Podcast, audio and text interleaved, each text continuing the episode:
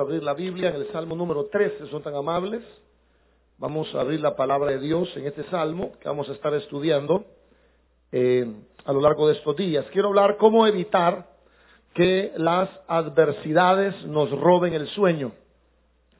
Pareciera quizás eh, algo muy curioso para muchos cristianos, pero hay algunas personas que las preocupaciones llegan a robarnos ese regalo tan grande de poder descansar en el Señor. Así que vamos a hablar de cómo evitar que las veces nos roben ese descanso en el Señor. Así que vamos a leer el Salmo capítulo 3. ¿Están listos? Solo son ocho versículos donde vamos a sacar una linda enseñanza esta noche. Dice la palabra de Dios en el nombre del Padre, del Hijo y del Espíritu Santo. Oh Jehová, ¿Cuántos se han multiplicado mis adversarios? Muchos son los que se levantan contra mí. Muchos son los que dicen de mí, no hay para él salvación en Dios.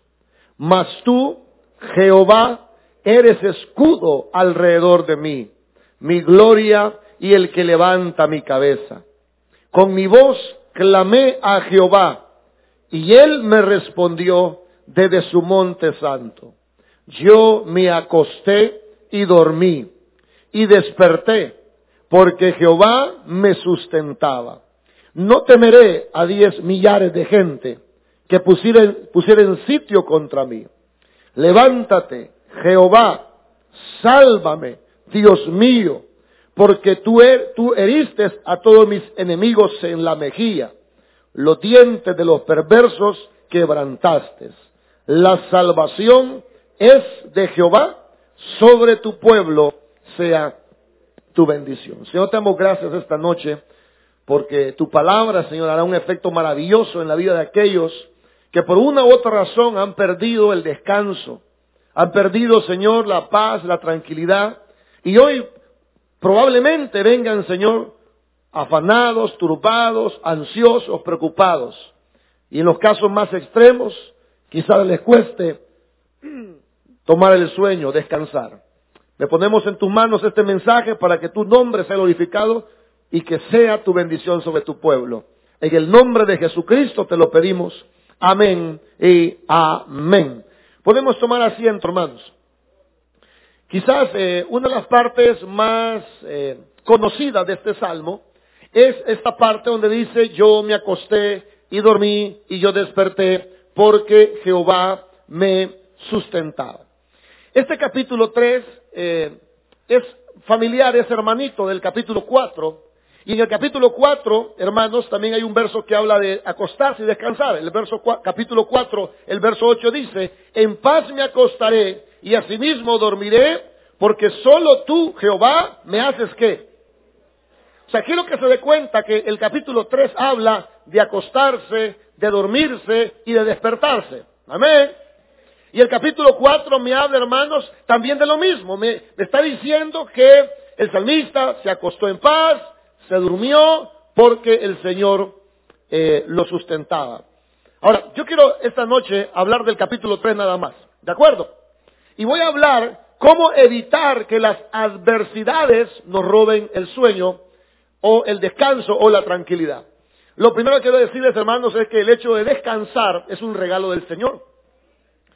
Hablaba con un pastor un día de esto y me decía, mire, fíjese que el Señor me dijo, fue lo, las palabras de él, el Señor me dijo que Él aborrece la ansiedad. Él aborrece el afán.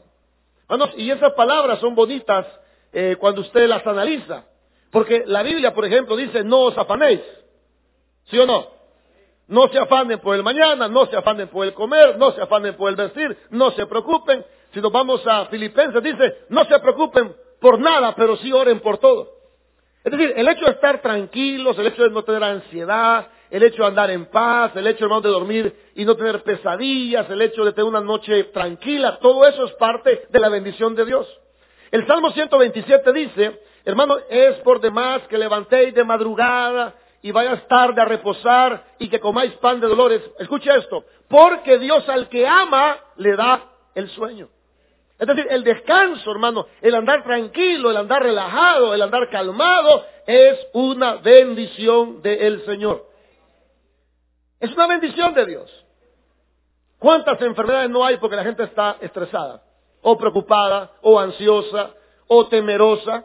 Hermanos, yo quiero hablar esta noche entonces cómo evitar que las adversidades nos terminen quitando el sueño, porque el descanso es una bendición del Señor. Entre, entre muchas palabras que voy a decir hoy, yo podría resumir este mensaje y decirle que la manera de evitar que la preocupación te robe el sueño es orando. Amén. Pero orando es muy, eso está muy, muy simple, le falta salita a ese orando. Hay que orar con la esperanza de que Dios tiene la capacidad de ayudarnos. Vamos a ver eso esta noche. Hay que orar con la esperanza de que Dios tiene la capacidad de ayudarnos en cualquier área de nuestra vida donde hoy estemos pasando problemas. La cantidad de los problemas y los comentarios que la gente hace no anulan la capacidad de Dios para ayudarnos.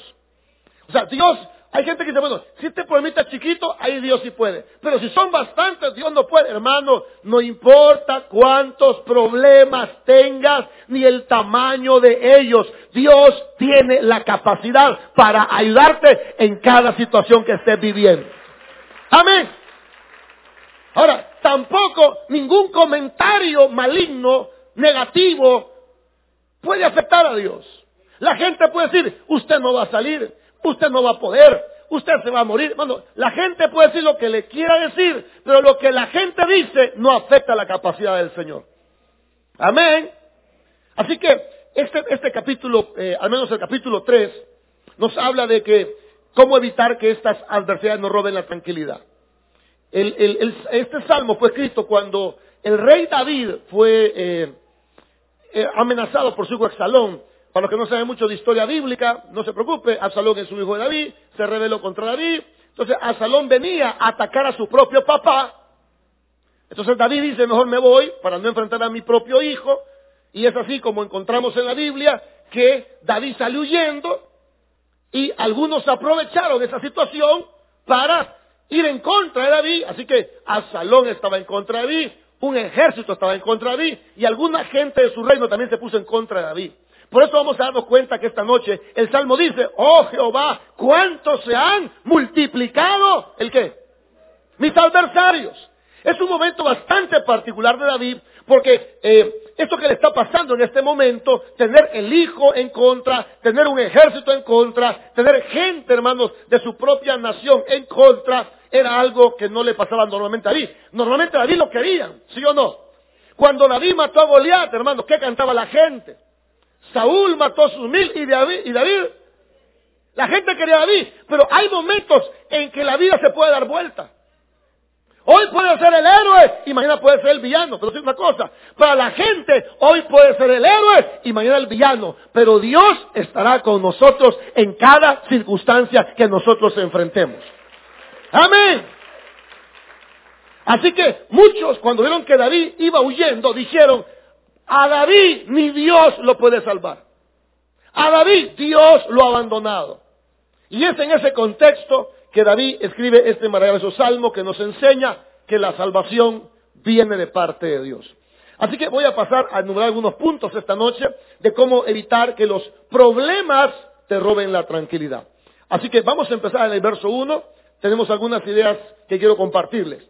Vamos a ver el verso 1. ¿Está listo? No, yo cuatro, entonces, con ese amén no llegamos ni al verso 2, hermano.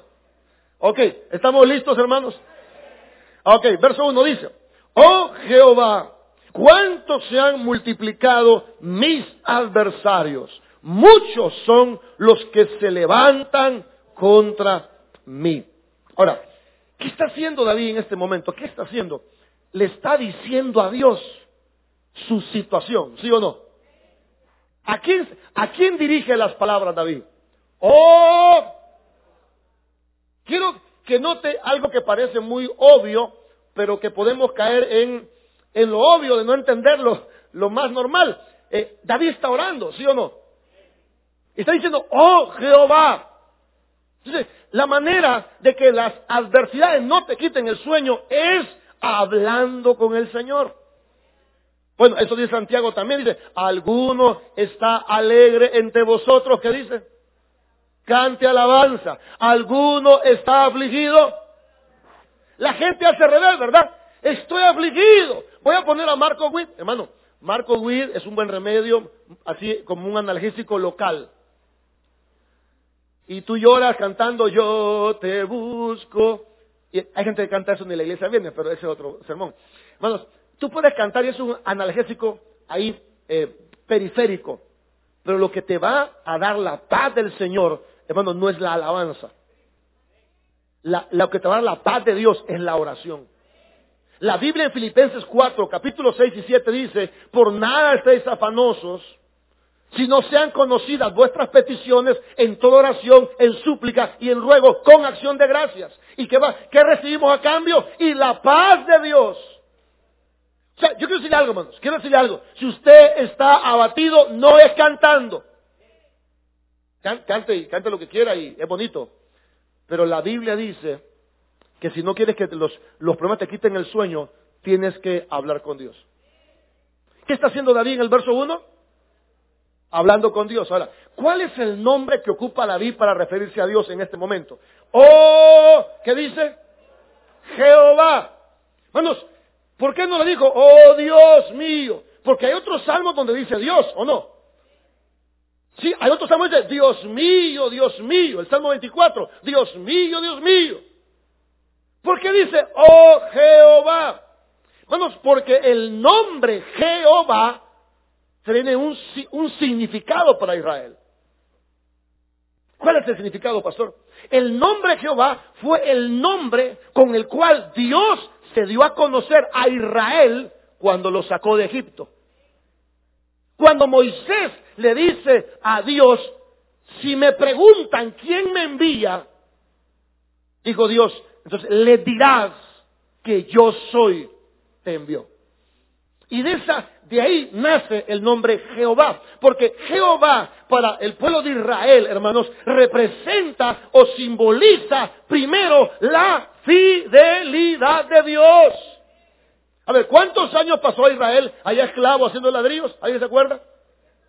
400, 430 años. Hermano, después de 430 años, Dios cumplió su promesa, hermano. ¿Sabe por qué? Porque Dios es fiel a sus promesas. No importa cuánto tiempo pase, Dios cumplirá lo que Él te ha prometido.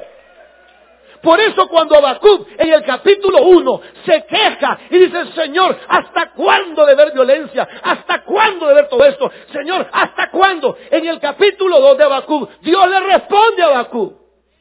Y dice, escribe esta visión de tal manera que el que la lea no tropiece en leerla. Porque aunque la visión tardare, espérala, porque ciertamente llegará y no tardará. Y en el capítulo 3, Abacú dice, aunque la higuera no florezca, aunque las vides no haya fruto, aunque no haya vacas en los corrales y aunque las ovejas se han quitado del aprisco, con todo yo me gozaré y me alegraré en el Dios de mi salvación. ¿Por qué le digo esto? Porque Jehová nos habla de la fidelidad de Dios. Hermano, no sé cuál es tu problema, no sé cuál es tu esclavitud, no sé cuál es tu lucha. Yo vengo a decirte algo, Dios es fiel. Hermano, Él a uno le parece que se tarda mucho, pero Dios nunca llega tarde. 430 años esperando a Dios. Sufriendo, llorando, como esclavos, hermanos, los tenían peor que la basura a los israelitas. Pero Dios tenía una promesa. Dios le dijo a Abraham, de cierto te bendeciré en gran manera. Así que quiero decir algo. Cuando usted ore, tenga presente la fidelidad del Señor. No se preocupe, hermano, mire, no se preocupe que nada le robe el sueño. Lo que Dios dijo que va a hacer, Él lo va a hacer. Fidelidad de Dios. Ahora, este nombre Jehová también para los judíos simbolizaba el poder de Dios. ¿Por qué el poder, pastor? Porque, ¿cómo fue que sacó Dios a Israel de Egipto? Con brazos fuertes, ¿sí o no? Con señales, con maravillas. prodigios. Hermano, todas esas cosas que Jesús hizo, que Jesús, bueno, sí, Jesús, pero que Dios hizo en Egipto eran maravillas. Los egipcios intentaron hacer algunas cosas y de verdad que le salieron algunas. Pero no le salieron todas. Porque Dios es el único que hace maravillas, prodigios y señales en medio de su pueblo. Así que hermanos, si no quieres que el problema te robe el sueño, número uno, habla con Dios. Amén. Pero no solo habla, habla teniendo en mente la fidelidad de Dios. Quiero decir algo, hasta aquí Dios no nos ha dejado, hermanos. Miren, no lo digo porque diga amén ni porque aplauda, es la verdad y yo voy a gritar la verdad, hermanos. No te ha dejado, brother. No te digo que no has llorado, que no has pataleado, que no has sentido que te, mueres. No te digo que no has caído al piso. Pablo dijo, estamos en el piso, pero no estamos terminados. Estamos angustiados, pero no estamos desesperados. El Señor todavía no ha terminado de cumplir las promesas que Él ha hecho a nuestra vida. Dios es fiel y es poderoso. Hermanos, cuando el salmista dice, oh Jehová, está diciendo, bueno, mi Dios es poderoso, porque el nombre de Jehová le recuerda lo poderoso que fue Dios frente a los, frente a los egipcios. Así que quiero pedirte un favor, cuando usted esté orando, ten en mente que Dios es fiel. No te va a dejar, hermano. No, no te va a dejar, usted siente que lo deja, pero no lo deja. Esto es como subirse a la montaña rusa, da miedo, pero no te caes. Bueno, yo, yo no me subo, pero yo me subo al gusanito. ¿Cuántos son como el pastor que le tienen miedo a las, a las, a las, a las ruedas? ¿Cuántos se suben al gusanito? Ya que se ve insignificante, pero sube. uno siente que se cae, que se muere, que se le, le aprietan el estómago. No pasa nada. Mejor diviértete en el camino. Hay gente que se levanta las manos. ¡uh! Y otro tipo que va sufriendo. ¡ah! Y a veces la vida es así o no. Nos da miedo la vida. Pero no pasa nada, con el Señor no pasa nada. Tú puedes sentir que se te termina el mundo, no se te ha terminado. Porque Dios va a terminar el buen plan que tiene contigo. Por eso cuando el salmista ora a Dios, dice, oh Jehová, quiero pedirles de favor cuando estén orando, piensen en que Dios ha sido fiel y piensen que Él tiene poder para ayudarnos. Amén. Al estar abrumado por una condición difícil, debe recordar que Dios ha sido fiel y que Dios es poderoso. Cuando, cuando tú te sientas atribulado por los muchos problemas que tú tienes, recuerda que Dios es fiel y que Dios es poderoso. Está bueno eso, ¿eh? Está maravilloso eso. Usted que está bien abatido porque tiene muchos problemas, hermano, usted puede confiar en Dios. Hermano, Dios tiene el poder para hacer grandes cosas. Hablé con el pastor Edwin, eh, del pastor de Fena de Sal. No sé cuántos saben esta historia, pero eh, habla con el pastor y me contaba él que estuvo preso, para 30 años lo habían condenado. Y, eh, un predicador llegó al, penal y dijo, ¿quiénes quieren ser libres? Y el pastor no era pastor todavía. Dijo, ¿qué, qué, libre? Sí, yo quiero ser libre. Entonces, y empezaron a predicar, iba a Cristo. Entonces, después del culto, el que iba predicando se fue. Dijo, bueno hermanos, nos vemos el otro día para el culto. Y dijo Edwin, ¡ay, ay, ay, ay, ay, ay, ay! Y le dijo, usted dijo que iba a ser libre. Y usted se va, usted me ha dado carreta, le dijo. Por decir otra palabra, que se quema con fuego. Usted me ha dado carreta, le dijo. No, le dijo el pastor, es que yo te prometí libertad del alma, le dijo. No, fre no friegue, le dijo Edwin. No, moleste, le dijo. Mira, le dijo, no te bravo. Lee este libro, le dijo. Un Nuevo Testamento. Hermanos, dice que estaba en la madrugada, él llorando como un niño desconsolado. Él pedía que le dieran, eh, que el hermano le trajera un pan con veneno. Decía, tráeme un pan con veneno, métele veneno, hombre, y me lo trae, yo me lo voy a comer. Dice el que miraba al vigilante, decía, le voy a quitar la pistola, le voy a poner un balazo a él y me voy a poner un balazo yo. Una madrugada estaba llorando, dice que oyó una voz que le decía, lee ese libro. Dice que él se despertó y dijo, ¿y quién me está hablando? Y después se quedó calmado y oyó la voz que le dijo, ¿por qué llorás? Lee ese libro. ¿quién me habló? Dijo, nadie, hermano, la madrugada. Y la tercera le dijeron, lee ese libro. Entonces ya de tres veces abrió el Nuevo Testamento y sabe dónde leyó Lucas 1.37. Porque nada hay imposible para Dios. Oiga, y mire hermano, dice que él empezó a gritar y dice, oh el Señor puede sacarme, el Señor puede sacarme. Y los reos se despertaron y dijeron, saquen ese loco, se volvió loco, sáquenlo. Llegó el, como el gerente de ahí, lo sacó al pastor Edwin le metió las esposas y lo sacó tres días afuera. Después le dijo, mira, ¿y qué te pasa, Leo? Es que hay un versículo que dice de que Dios me puede sacar de aquí. Él empezó a orar, él empezó a orar diciendo así, mire, Señor, que se pierdan mis papeles. Señor, que se pierda mi expediente. Señor, que se pierdan mis papeles. Hermanos, cuando él llega a la audiencia, dice, mire, señor Edwin, aquí ha habido un problema. No tenemos sus papeles. No encontramos su expediente. Dios es poderoso, ¿sí o no? Así que en lugar de 30 años, él pagó 8 meses. A ver, yo no lo veo, yo no lo veo usted preso. Si no le ve usted, hermanos, con una cuenta de 30 años.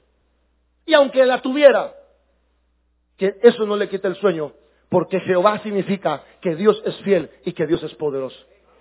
Y está el pastor predicando en Fenadesal, muy fresco y muy contento.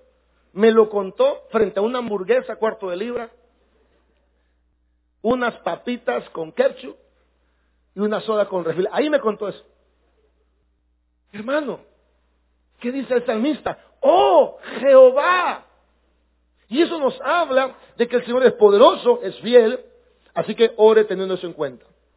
Exprésele a Dios su preocupación. El verso 1 nos enseña, en segundo lugar, que el salmista ora con la mente en la fidelidad y poder de Jehová y también nos enseña que el salmista le pone las cargas al Señor. Oh Jehová, ¿qué dice hermanos? ¿Cuánto se han multiplicado mis adversarios. Muchos son los que se levantan contra quién. Oh, ¿qué está haciendo el salmista? Está orando, no solo pensando en la fidelidad y el poder de Dios, está orando, hermanos, expresándole a Dios lo que le preocupa. A ver, ¿qué es lo que le preocupaba a David?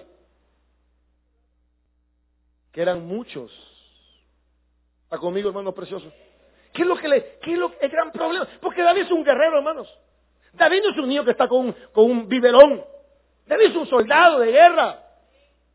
Pero ¿cuál es la preocupación de David? ¿Cuál es la preocupación? Que eran muchos.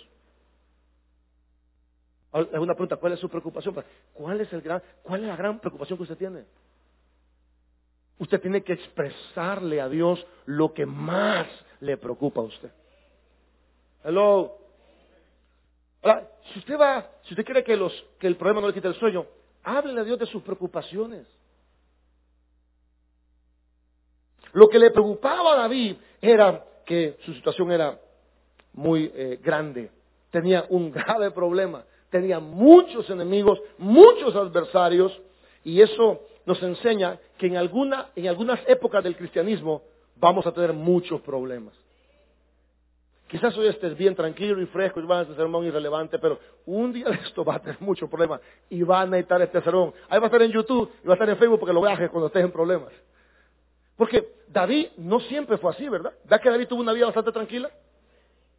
Pero de repente como que la vida tiene esos bajones y esos altos. A veces estás bien bendecido, a veces estás bien acabado. A veces todo el mundo te quiere, a veces todo el mundo te odia. Ahora, Vas a pasar por ahí, hermano.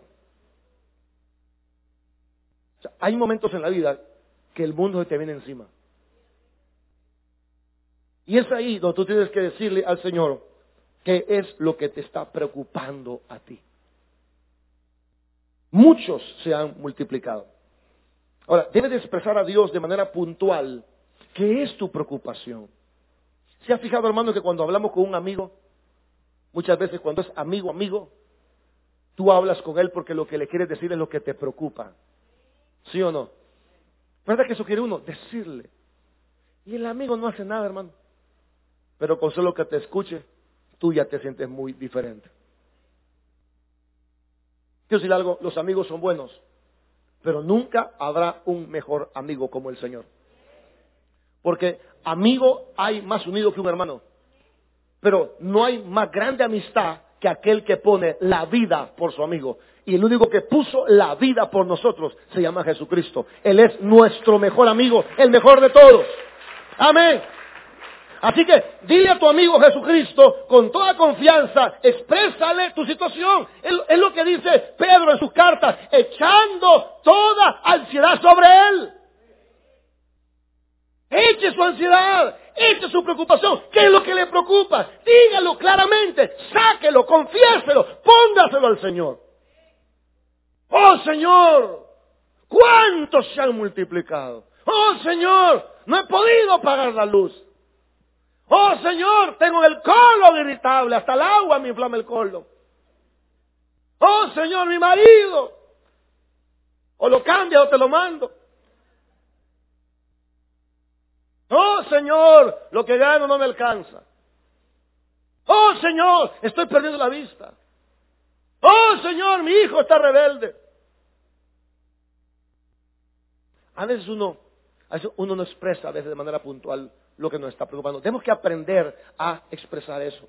Ahora, ¿qué es lo que se ve multiplicado? En el caso de David, ¿qué se ve multiplicado? Los adversarios. ¿Qué se había multiplicado? Los adversarios. Hermanos, el creyente tiene adversarios. Pero voy a ser más, más delimitado porque no quiero echar en, problemas a nadie. Mejor voy a hacer algo más, más cerradito. El cristiano tiene un adversario. ¿Y sabe qué quiere, sabe qué quiere hacer el adversario? ¿Sabe qué quiere hacer? Quiere hacerte mucho daño. El adversario quiere terminar con tu vida. Quiere hacerte daño. Hermanos, la Biblia dice que tenemos un adversario. La Biblia dice, ser sobrios y velad, porque vuestro adversario, ¿quién es el adversario? Él está buscando la manera de hacerte daño. Y sabes, hermano precioso, que la manera de hacerte daño es robándote la paz.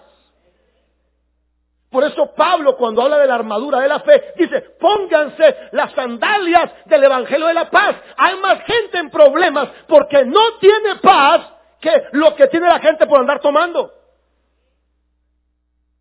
¿Cuánto cristiano ha caído en desánimo? ¿Cuánto cristiano se ha dado por vencido? ¿Por qué? Porque el diablo le robó la paz. Por eso andamos coléricos, andamos enojados, andamos irritados, estamos en contra del mundo, nos estamos amargando, nos estamos poniendo viejos. ¿Sabe por qué? Porque has dejado que Satanás te robe la paz. Hermano, no dejes que Satanás te robe la paz. Confía en Dios porque Dios hará lo que ha prometido para tu vida. Confía en el Señor. Amén. La gente ni duerme, hermano. La gente lo que come le hace, ¿sabe por qué? Porque ha dejado que el diablo te robe la paz. La Biblia dice, no le deis lugar al diablo. Quizás su, problema no sea tomar ni bailar. Quizás su problema sea el carácter. ¿Sabes por qué estás irritado? Porque no estás confiando en el Señor. Hello. Hay un adversario que quiere hacer, robarte la paz, robarte la fe, robarte la esperanza. ¿No es cierto eso? Sí, hermano, ahí venimos todos desesperanzados. Menos mal que aquí el Señor nos inyecta una vitamina más. Le pongo suero. Hay un suero, no sé si alguien lo conoce, pero hay un suero que, que como que es vitaminado. Usted le pone un suero y usted ya Así que este es un suelo espiritual. Me he conectado al Salmo 3 y le estoy transfiriendo a, su pena espiritual. Porque algunos vienen ya, ya, ya, ya, ya, la máquina se... Así está la máquina. Antes estaba en pulso cardíaco espiritual. Pues tienen tantos problemas y están tan afligidos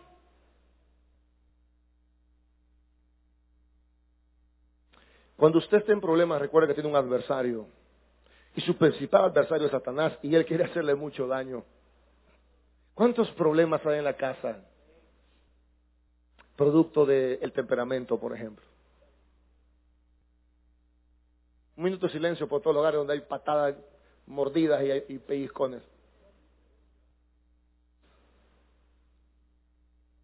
En lugar de estar tranquilos, ¿Peleamos o no peleamos con el cónyuge? Pues a, volver a preguntar, porque además de tribulados son mentirosos. A ver, ¿cuántos peleamos o no peleamos con el cónyuge? ¿Sabe por qué peleamos? Muchos de esos pleitos son porque no estamos confiando en Dios. Muchos de esos pleitos son porque el problema nos está robando la paz. Hello. ¿Cuántos se han multiplicado mis adversarios? Tenemos un adversario. Él quiere hacernos mucho daño, hermanos. Así que cuando ores, acuérdate que Dios es fiel.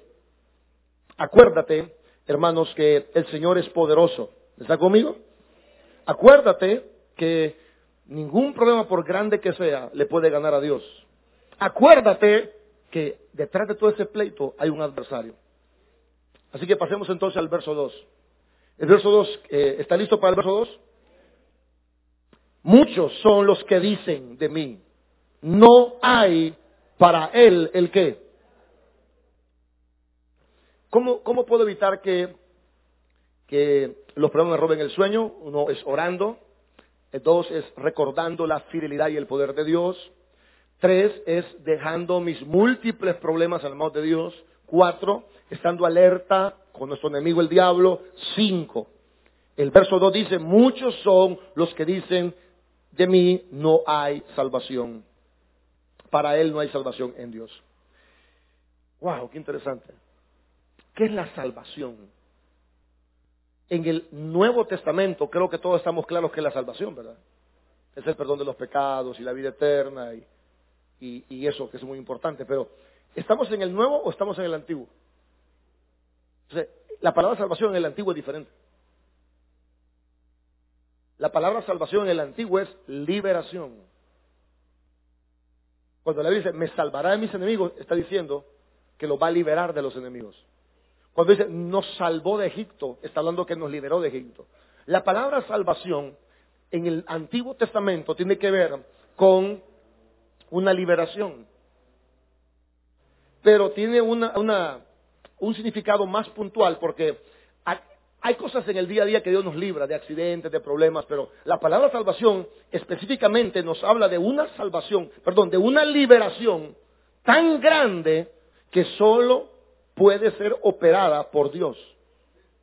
O sea, la palabra salvación, por ejemplo, usted eh, va caminando y se tropieza, pero no se cae, uy, Dios me libró de caerme, eso es salvación. Pero aquí la palabra salvación no es salvación cotidiana. Aquí salvación es aquellas eventos donde Dios actuó de manera sobrenatural para ayudarte. Entonces, la Biblia dice, hermanos, que la gente decía que para David no había salvación en Dios. ¿Cuántas personas decían eso? ¿Una, dos, tres, cuatro? Muchos. ¿Qué son muchos? Bastantes. ¿Qué son bastantes? Multitudes. Eh, podemos decir que casi que la mayoría la mayoría decía, David, Dios lo ha abandonado. Eso, eso se interpreta de esa manera. Entonces, quiero decir algo. Para, para que el problema no te quite el sueño, tienes que entender que por más que la gente hable negativamente, el Señor nunca te va a abandonar y nunca te va a dejar. El creyente tendrá que soportar los comentarios no negativos, los comentarios malignos.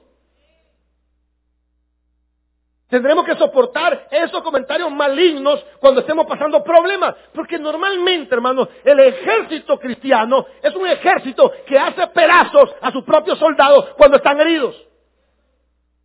Entonces la gente dice, oh, toda la gente cristiana es así. La gente cristiana es así. La gente cuando alguien se queda el pie, ¡ah! Se quedó el pie y empiezan a dar que va a quedar cuico, que no le va a quedar bien, que se le va a podrir la pata. Bueno, tenemos que soportar a esa gente. Pero por más que la gente diga, Dios en su palabra dice que nunca te va a dejar. Le dice una cosa, aún, aún cuando, aún cuando usted cometió un error, aún así Dios no lo va a dejar. Usted va a pagar las consecuencias. Pero Dios ha dicho, no te dejaré y no te desampararé. Yo estaré contigo todos los días de tu vida. Así que si no quieres que te roben el sueño, los problemas, tienes que orar a Dios confiando de que Él jamás te va a abandonar. No tienes que dejar que esas voces de desánimo, de incredulidad y de temor impidan tu confianza en el Señor. ¿Se ha fijado cómo está eso del COVID ahora? Dice, mire, la segunda dosis, la segunda dosis. La primera no nada, pero la segunda. La segunda mata gente, la segunda te manda al hospital, la segunda, tenga cuidado, ya se puso la primera, sí, sí, ah, pero nada, es la segunda.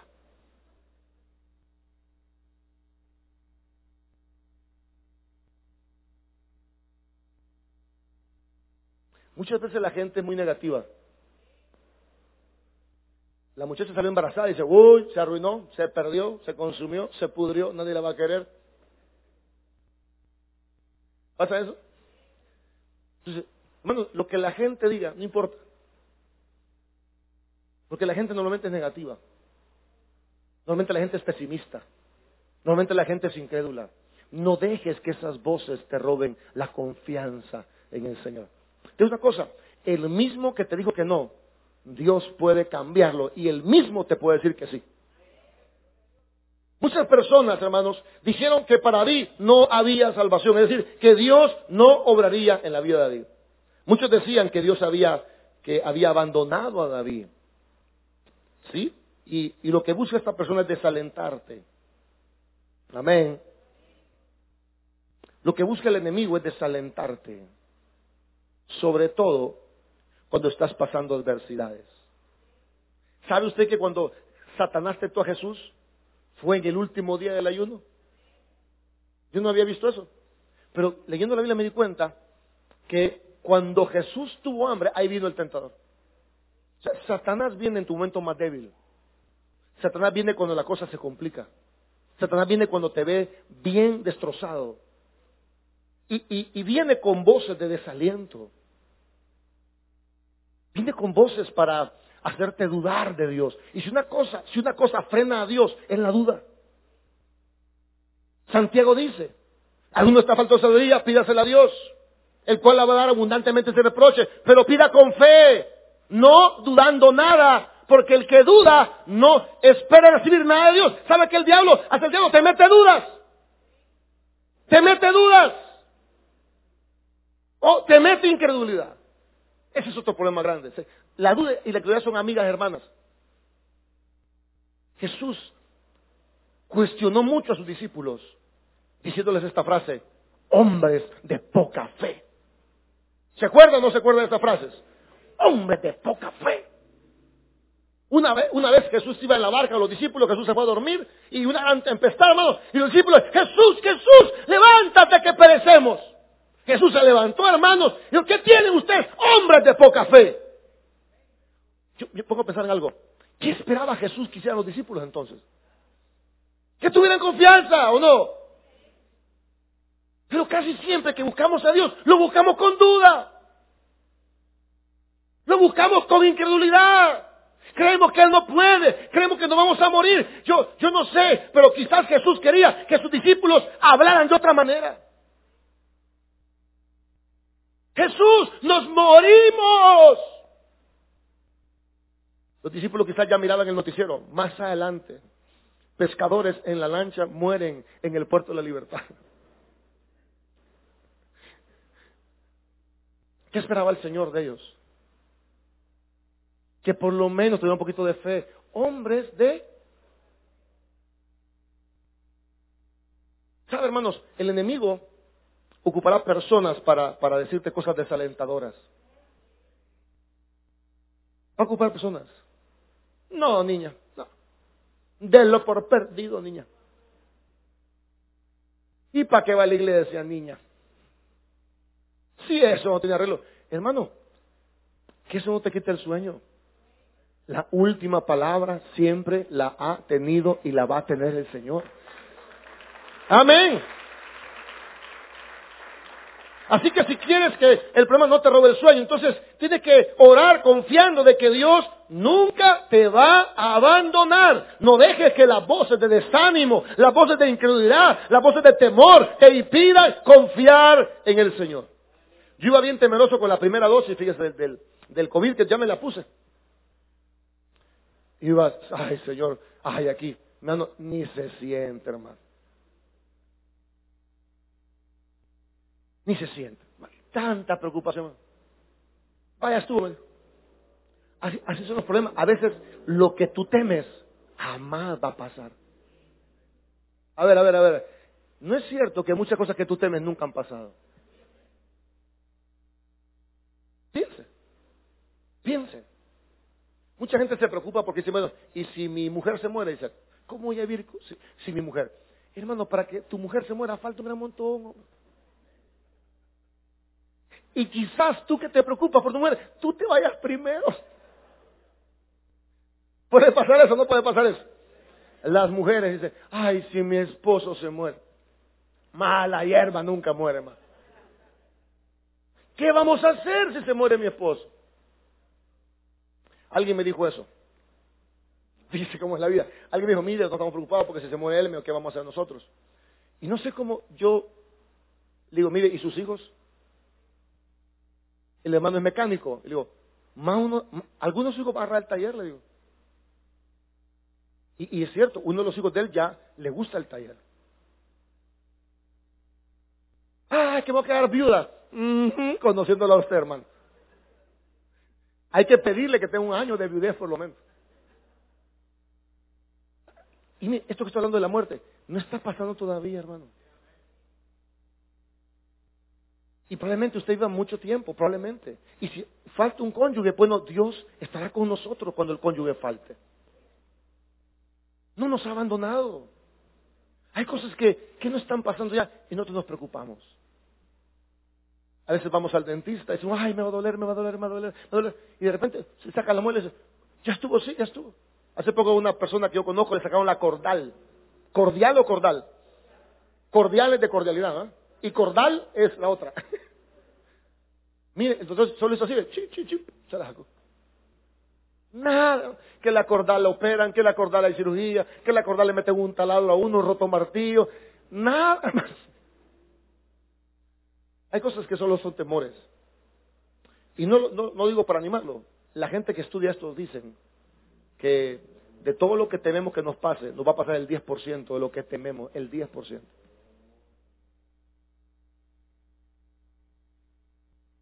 No les digo lo que estoy pensando, es un mal pensamiento. Ahora, no, no dejemos que esas voces nos quiten la paz. No dejes que, te, te, desanime. No dejes que eso te dé temor. Rechaza ese comentario. Recházalo en tu corazón. No aceptes eso. Rechaza todo comentario que indique que Dios te ha dejado. Si usted escucha una voz aquí adentro y dice que no va a salir del problema, esa voz no es de Dios, hermanos. Si usted tiene una voz aquí adentro que dice que usted no puede, esa voz no es de Dios. Si usted tiene una voz ahí que usted no va a salir adelante, esa voz no es de Dios. Tiene que rechazar toda voz que indique o sugiera de que Dios lo ha dejado. El enemigo quiere hacer creer al creyente que Dios no lo salvará de esta situación. ¿Sabe qué pasó para terminar? Porque el tiempo ya se fue. Sí, ya se fue. ¿Sabe qué pasó con David? Bueno, David la pasó muy mal. Le fue muy mal. Pero ¿sabe qué pasó con Absalón? Absalón terminó muriendo. Y David siguió su vida normalmente. Yo quisiera que usted no permita que el problema le quite el sueño. Tiene que orar. Este mensaje está bien, pero este no sirve de nada si usted no ora. Tiene que decir, hablar con Dios oh Jehová. Tiene que acordarse de que Dios es fiel y poderoso. Tiene que echar sobre Dios lo que más le preocupa. ¿Cuántos se han multiplicado mis adversarios? Tiene que recordar que hay un adversario y que el adversario quiere vernos mal. Sí, cuando usted está desanimado, el adversario está contento porque lo desanimó. Hello. Sí, porque un pueblo desanimado no hace nada. ¿Sí o no? Tiene que pensar estratégicamente usted que el diablo lo quiere ver desanimado, lo quiere ver derrotado. Porque usted desanimado, ya se lo quebraron, hermano. Ya no hizo nada. Ya anda arrastrando los pies. Ya no leyó su Biblia, ya no oró, ya no sirvió, ya no se congregó. ¿Por qué? Porque dejó que el enemigo le robara la paz. Tiene que recordar que habrá gente negativa, pero que esa gente no tiene la última palabra. Tiene que saber que hay gente que decir, de esta no va a salir, pero sí vamos a salir. Y no, no se lo digo por animarlo, es la verdad, hermanos. Vamos a salir de esto. Aquí hay mucha gente sentada que ha pasado cosas increíbles. Y ahí están sentados dándole la gloria a Dios. Y si usted está pasando cosas feas hoy, tranquilo hermano, tranquilo. Usted va a salir porque no está solo. Dios está con su pueblo. Sea la bendición sobre su pueblo. Amén. Bueno, nos vamos a poner de pie. Vamos a darle a Dios. Voy a seguir el domingo. ¿Qué les parece? Voy a seguir con el salmo el domingo ¿Cómo evitar que los problemas te quiten el sueño? Dios, Dios mediante voy a estar el domingo eh, a las 7, el domingo a las 9 y el domingo a las 5. Así que me espero terminar este salmo. Y si me acabo el 3, sigo con el 4. Porque le dije al principio que el 3 y el 4 son hermanitos. Así que vamos a hablar de cómo evitar que nos quiten el, descanso o la paz. Bueno, vamos a hablar a Dios rápidamente porque el tiempo se ha ido. Dar las gracias, como siempre, a todos los hermanos que nos han apoyado eh, en estos meses. Eh, estaba pensando algo y es que no ha sido fácil, hermano, no ha sido fácil. Para ninguna iglesia ha sido fácil. Que yo creo que si las iglesias que están abiertas siguen abiertas, es por la mano del Señor. No ha sido fácil, hermano.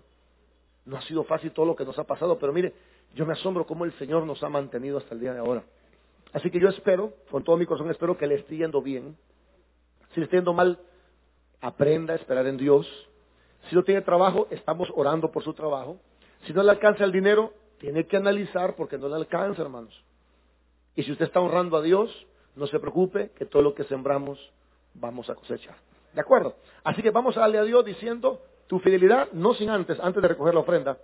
Eh, tengo un anuncio aquí muy importante. ¿Cuántos de ustedes están en el discipulado 1? ¿Hay gente aquí en el discipulado 1? Ok. Hay una clase que no recibieron porque el maestro no pudo venir. Se va a dar este domingo de 8 a 9 para que puedan graduarse. Si no, no les aparece esa nota y no hay graduación. Así que este domingo de 8 a 9 con el hermano Jorge. Cantamos, decimos, tu fidelidad es grande. Quisiera invitarte a que cerraras tus ojos, que levantaras tus manos y cantaras esto conmigo. Tu fidelidad es grande tu fidelidad incomparable es. Nadie como tú, bendito Dios. Grande es tu fidelidad. Oramos a Dios, Padre, muchas gracias, porque si no fuera por ti, no sé dónde estuviéramos. Si no fuera porque tú nos alientas, si no fuera porque tú nos fortaleces, si no fuera porque tú nos provees. Tiempos atrás hubiéramos decaído, Señor. Gracias porque en nuestros peores momentos has estado con nosotros. Porque cuando nadie estuvo, estuviste tú. Gracias, Señor, por tu fidelidad que tú tienes para con nosotros sin nosotros merecerla. Gracias porque hemos estado en el suelo, pero no estamos destruidos. Hemos estado angustiados, pero por la gracia tuya no desesperados. Hoy queremos poner en tu, en alfolí, en tu canasto, una parte de lo mucho que nos has dado. No queremos hacerlo por ambición, ni por codicia, Queremos hacerlo como parte de nuestra adoración hacia ti, de nuestro temor hacia ti y de nuestra obediencia a tu palabra. Bendice las manos dadivosas. Oramos por los que no tienen un empleo. Oramos por aquellos que reciben el jornal, pero lo reciben en saco roto. Tu palabra dice, meditad bien sobre vuestros caminos. Como iglesia te pedimos que multipliques lo que vamos a poner para el engrandecimiento de tu obra. en el nombre de Jesús. Amén y amén. Podemos tomar asiento, hermanos, pueden pasar. Vamos a eh, esperar que recojan la ofrenda para poder orar. Tenemos un buen tiempo. Tenemos un buen tiempo para orar.